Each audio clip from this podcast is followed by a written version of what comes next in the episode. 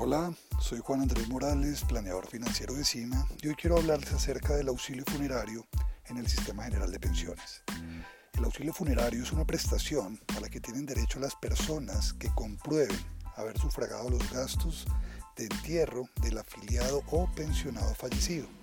Se reconoce un valor equivalente a el último salario base de cotización o el salario percibido por el fallecido o al valor correspondiente a la última mesada pensional recibida sin que pueda ser inferior a 5 salarios mínimos mensuales legales vigentes ni superior a 10 veces dicho salario.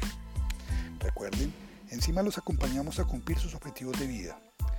Contáctenos y síganos en nuestras redes sociales o ingrese a www.cima.com.co. Encima sueñas, planeas y lo alcanzas.